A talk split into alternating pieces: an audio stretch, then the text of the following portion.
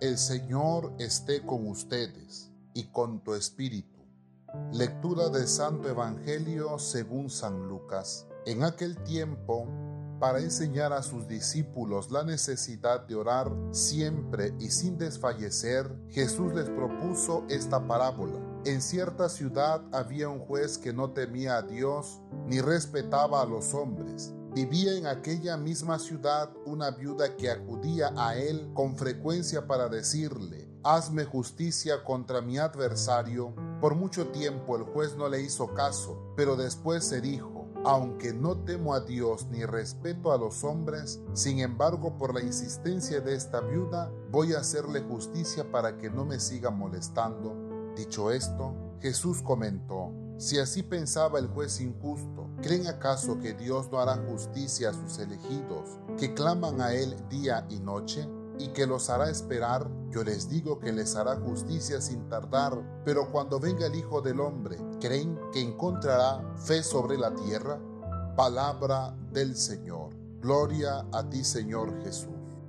En este domingo 16 de octubre celebramos nosotros el domingo 29 del tiempo ordinario. Y el tema central mis hermanos, es nuevamente el tema de la oración. Y ahora ya no es un pedido de los apóstoles, Señor, enséñanos a orar, sino que Jesús quiere enseñarle a sus discípulos que la oración es una necesidad siempre y que esta oración debe ser sin desfallecer, es decir, en medio del cansancio, en medio de lo que agobia la vida, en medio de lo que a veces nos tiene impacientes, el cristiano, el discípulo de Jesús, no debe de dejar de insistir ante su Padre. Esta palabra de Dios que hemos escuchado en el capítulo 18 del Evangelio de San Lucas se nos hace a nosotros un llamado a la oración, a la humildad y al saber ser discípulos. Es una parábola acerca de la persistencia en la oración el propósito de la parábola es eso, dejarnos en claro que no tenemos nosotros que desmayar en la oración, porque hoy en la actualidad es muy fácil cansarse y a menudo apenas pasan unos días que nosotros empezamos a orar, a rezarle al Señor, podemos nosotros sentirnos no escuchados y dejar nuestra oración en descanso. La necesidad de orar siempre brota precisamente a partir de que el hombre ha sido creado con un instinto espiritual. Somos nosotros seres para Dios. Así nos los describe el Evangelio cuando se nos habla de que somos nosotros los que con confianza tenemos que acudir a nuestro Padre para pedir lo que necesitamos, pues la oración brota del corazón, de un corazón que ama, de un corazón que tiene confianza en Dios. Además que el libro del eclesiástico en el capítulo 3 nos recuerda también a nosotros que somos seres espirituales, tenemos un instinto espiritual, algo que nos arrastra, por decirlo así, que nos lleva, que nos conduce a este encuentro con Dios. Sin embargo, los obstáculos se presentan en el camino de la oración efectiva y constante, por lo que Jesús sabía que teníamos que ser a la vez enseñados y animados siempre a orar. Quien ora se ve siempre tentado.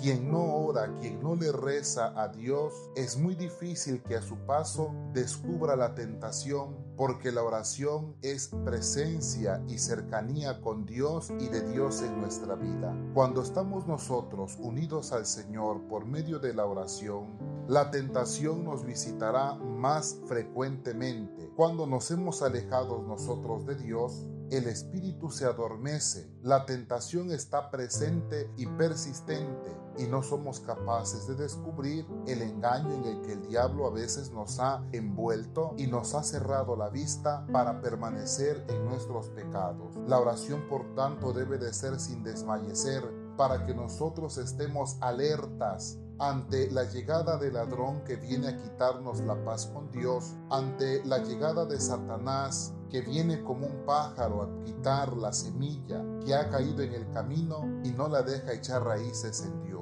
La oración nos enraiza en el corazón del Señor. La oración nos hace sentirnos pertenecidos a Dios que nos salva y que nos escucha en cualquier momento de nuestras dificultades.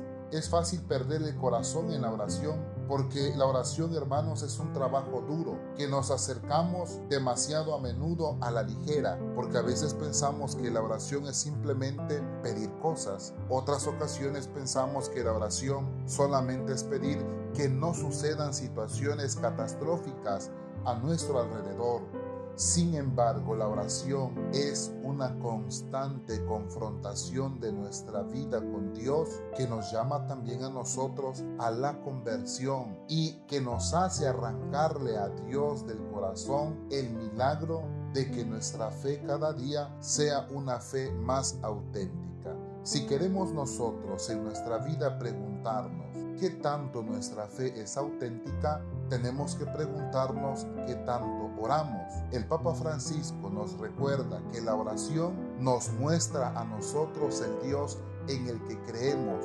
Dime cómo rezas y te diré en qué Dios crees, porque la oración nos hace confiar en el Dios de las bondades que se acerca a nuestra vida así para amonestarnos, para llamarnos la atención cuando nos hemos equivocado pero también nos muestra el Dios de la justicia, que nos da lo que cada uno de nosotros necesitamos. Esta oración debe de hacerse en humildad, porque la humildad nos hace recibir del Señor los dones que Él nos quiere dar y no solamente las cosas que nosotros queremos recibir. Esa es otra circunstancia por la que a veces nosotros nos desanimamos en la oración porque no siempre estamos convencidos de la realidad del poder de la oración y tampoco estamos convencidos de los resultados de la oración porque casi siempre queremos que se haga nuestra voluntad y no la voluntad del Padre como se nos enseña a pedir con anterioridad en el Padre nuestro. Recordemos nosotros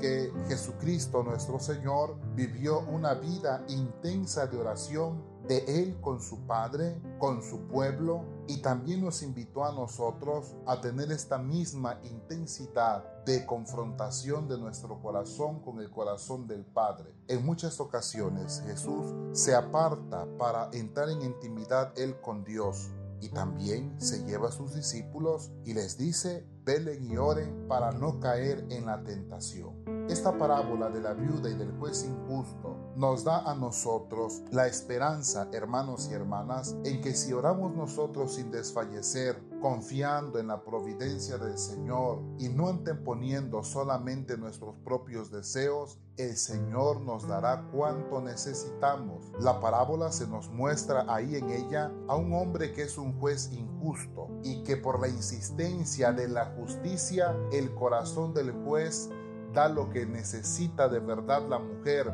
A lo mejor no lo hace de mucha gana, pero lo hace porque la mujer ha estado orando constantemente a Dios y ha estado insistiendo constantemente también a Dios para que la justicia le sobrevenga a ella. Si el juez que es injusto, dice la palabra de Dios, hace justicia, a lo mejor tal vez para que la mujer ya no le esté molestando, Jesús nos dice cuánto más el Padre del cielo, ¿verdad? Nos hará justicia a nosotros.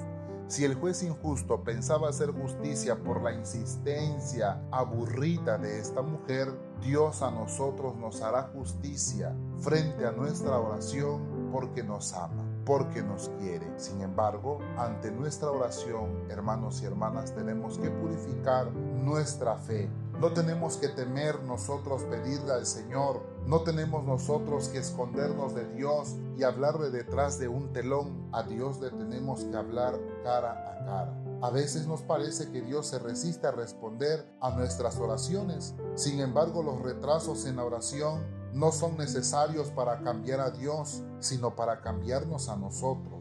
La persistencia en la oración trae un elemento transformador en nuestras vidas, construyendo en nosotros el carácter de Dios mismo. Es una manera de que Dios haga en nosotros un corazón que se preocupa por las cosas de la misma manera que Él lo hace. Demasiadas oraciones son como golpes fugitivos del muchacho dado y luego el que es de distancia antes que la puerta se pueda oír. Es decir, en ocasiones nuestras oraciones son súplicas a Dios sin saber realmente lo que estamos pidiendo. Por eso la persistencia en la oración nos lleva a nosotros a clarificar qué es lo que Dios nos quiere dar. No dejemos de orar sin desfallecer. Pidamos al Señor que nos conceda la gracia de orar con constancia. Tal vez una oración para estos días es decirle al Señor, Señor, enséñame a orar. Señor, enséñame a esperar los frutos de mi oración.